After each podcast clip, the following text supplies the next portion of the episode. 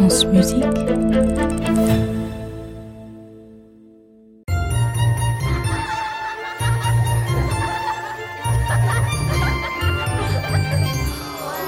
contes de la Maison Ronde. Souvenez-vous, d'un côté il y a le roi Arthur, le peuple breton et Merlin l'enchanteur. Ça, c'est le camp des gentils. De l'autre, il y a le perfide Oswald, roi des Saxons. Il est aidé par le mauvais magicien Osmond et le pénible Grimbald, esprit de la terre. Ah, il rigole pas, hein. C'est le camp des vilains. Euh, je veux pas vous influencer, hein, mais moi je sais qui je préfère. Dans le camp des vilains, il y a aussi Philidel, esprit de l'air. Mais il a l'air moins, euh, moins, ah, disons qu'il a peut-être pas un si mauvais fond. Une première bataille a eu lieu, une sacrée bataille, hein, remportée par Arthur. Et c'est là, sur ce champ de bataille, que nous reprenons le fil de cette histoire. Philidel, l'esprit de l'air, n'a pas le cœur mauvais. Il erre parmi les dépouilles de la vaste plaine. Les cadavres, innombrables des soldats, si jeunes, lui font verser des larmes et des prières.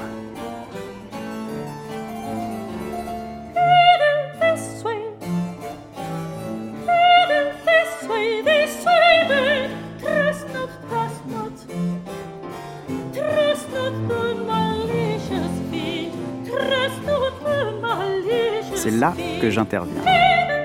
Moi qui sais tout, moi qui vois tout. Un cœur ainsi bouleversé doit basculer de notre côté, n'est-ce pas? Je dois faire de Philidel un allié des Bretons. Je le charge d'une importante mission informer les Bretons des pièges ourdis dans l'ombre par Grimbald, l'esprit de la terre.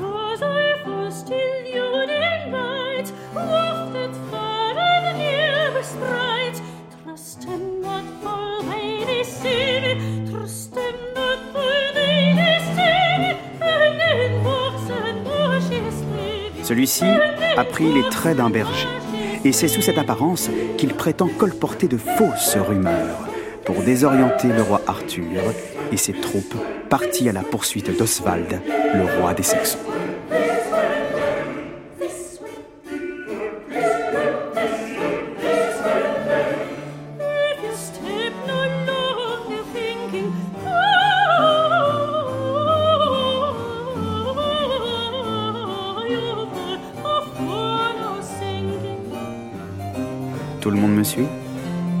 Pas de questions?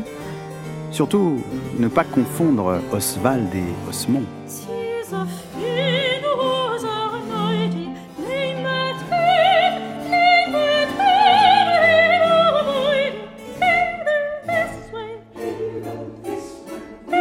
S'affrontent ainsi de la plus incroyable façon par le chant, l'esprit de l'air et l'esprit de la terre.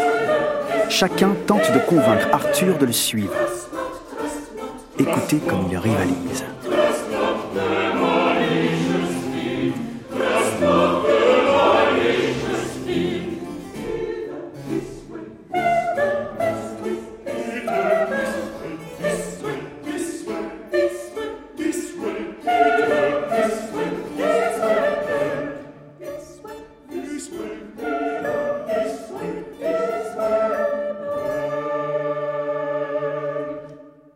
Je suis là, j'assiste à tout. Je laisse Arthur décider en son fort intérieur. Je sais qu'il a reconnu dans la voix de Grimbald les trilles du diable. Une voix venue des bouches sulfureuses de l'enfer.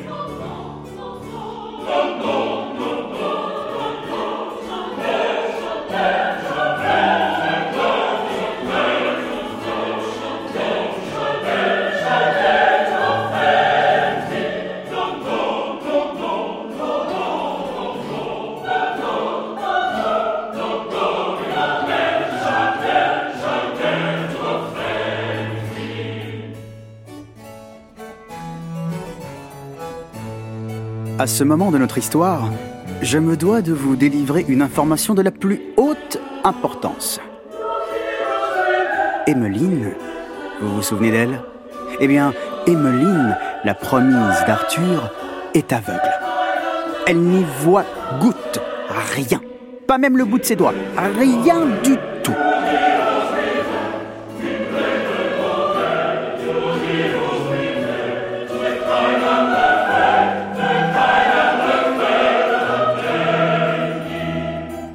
Si bien que la pauvre n'a jamais vu le visage de son roi Arthur.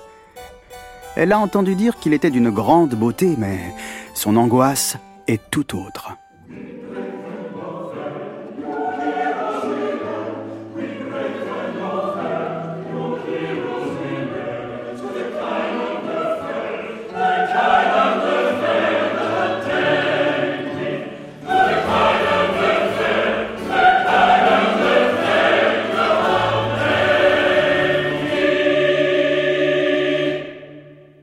Comment reconnaître Arthur s'il est blessé? S'il ne peut plus me reconnaître. Et comment nous reconnaître dans le royaume des morts pendant ces combats? Elle formule ses craintes, bien légitimes, à Mathilde, sa suivante, qui, pleine de compassion pour sa maîtresse, rend grâce à une troupe de bergères et de bergers venus au château et qui de leur danse et de leur chant parviennent à divertir la délicate Emmeline.